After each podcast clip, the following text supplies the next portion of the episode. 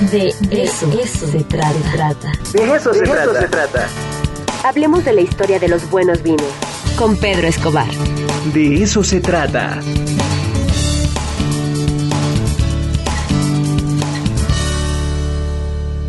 Y ahora nos movemos de inmediato con Pedro Escobar para hablar de vinos. Siempre está con nosotros haciendo buenas notas históricas, recomendando los vinitos que siempre nos gustan mucho. Querido Pedro, ¿cómo estás? Hola Ricardo, pues muy, muy, muy a gusto, muy encantado de platicar contigo sobre los, sobre estos personajes y sus vinos favoritos. Hoy vamos a hablar de un personaje que todo, todo el mundo conoce y que aunque se ha escrito muchísimo de él, pues conocemos muy poco. No pero ya me puse mi mano aquí como Napoleón. Así es, así es, el gran Napoleón Bonaparte, este hombre que si hubiera nacido dos o tres años antes hubiera nacido italiano, pero que eh, después de la, de la compra de la isla de Córcega por parte del Imperio francés al Reino de Italia, pues terminó siendo francés y terminó siendo uno de los más destacados personajes, no solamente de Francia, sino de toda la historia. Claro. Oye, ¿y qué vino tomaba? A ver, ¿cuáles eran sus hábitos de bebedor?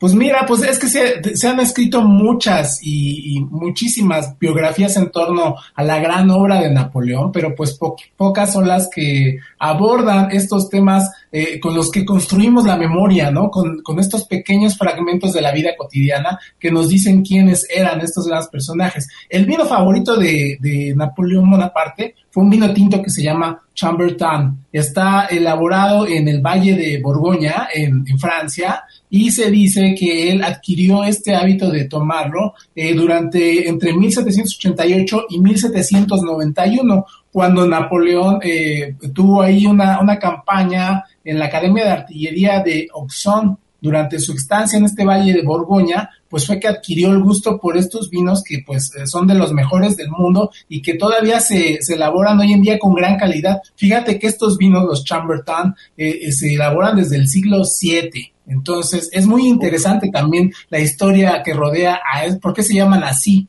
Dice la leyenda que un campesino de esta zona, que se llamaba Bertin, eh, produjo un vino tan, tan excepcional, tan fino, tan, tan de buenas maneras, que, su fama alcanzó toda Europa y que incluso a su muerte los, los, eh, los, monjes, los frailes de la abadía de, de, esta, de esta región de Bessé de Gebrea, donde está, eh, está localizado esta, esta zona vinícola de Chambertin, lo decidieron llamar así, Champ de Bertin, el campo de Bertin, porque era un vino realmente excepcional. Esta leyenda se remite al siglo VII, imagínate, desde entonces hacen vino de excelente calidad y fue el que enamoró durante toda su vida al gran general Napoleón Bonaparte.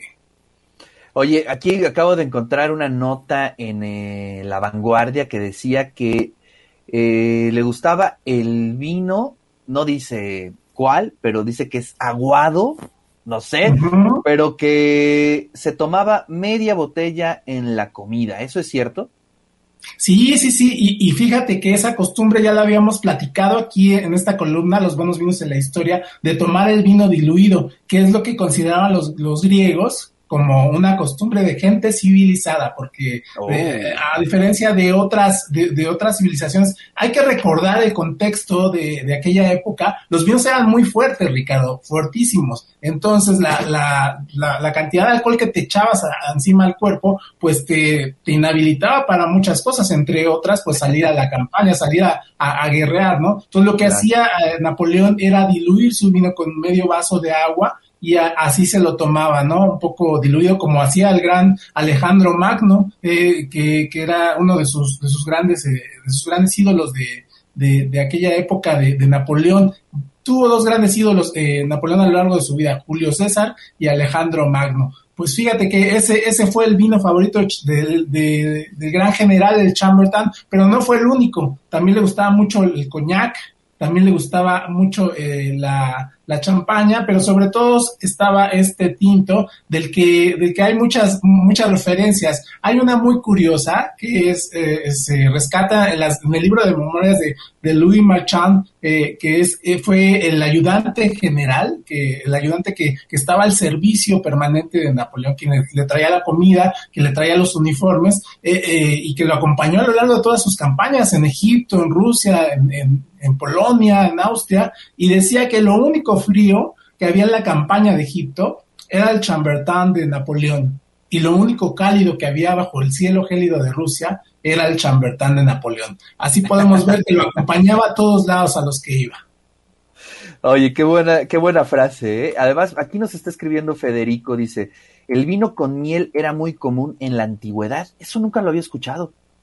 Sí, sí, sí, se, usaban muchas, muchas especias. Además de, la miel, se usaba la canela, también se usaban resinas de pinos, que, que por ahí tenían, eran costumbres que venían desde la época de los romanos. Y esto pues era para, tenía dos funciones, una para pues para incrementar la, la variedad de, de, especias que podían, que, podían alterar los, los, aromas y los sabores del vino, y otra para ocultar un poquito los, los, los, defectos, porque hay que recordar que la pasteurización no se inventó hasta años después, entonces los, la calidad de aquellos vinos pues no siempre era la óptima, ¿no? Se, se echaban a perder mucho, sobre todo durante los grandes viajes, en, tanto en, tanto en, en alta mar como en las grandes campañas que llevaba Napoleón a donde quiera que iba. Fíjate que encontré una referencia muy, muy, muy padre sobre cómo toda la caravana que acompañaba las grandes, las grandes campañas militares de Napoleón, se decía que el convoy imperial comprendía 630 caballos y 52 carros.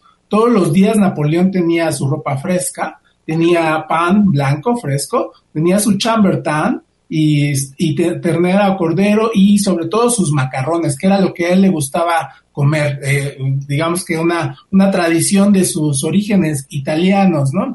También decían que el carruaje, este, convoy tenía un carruaje biblioteca donde, donde Napoleón acostumbraba pues pasar sus ratos de ocio, digamos que no tenía muchos, pero luego venían los carros de servicio general y un carruaje bodega con vino para los oficiales del Estado Mayor, porque si bien eh, Napoleón no era un gran bebedor y no era, digamos, alguien que...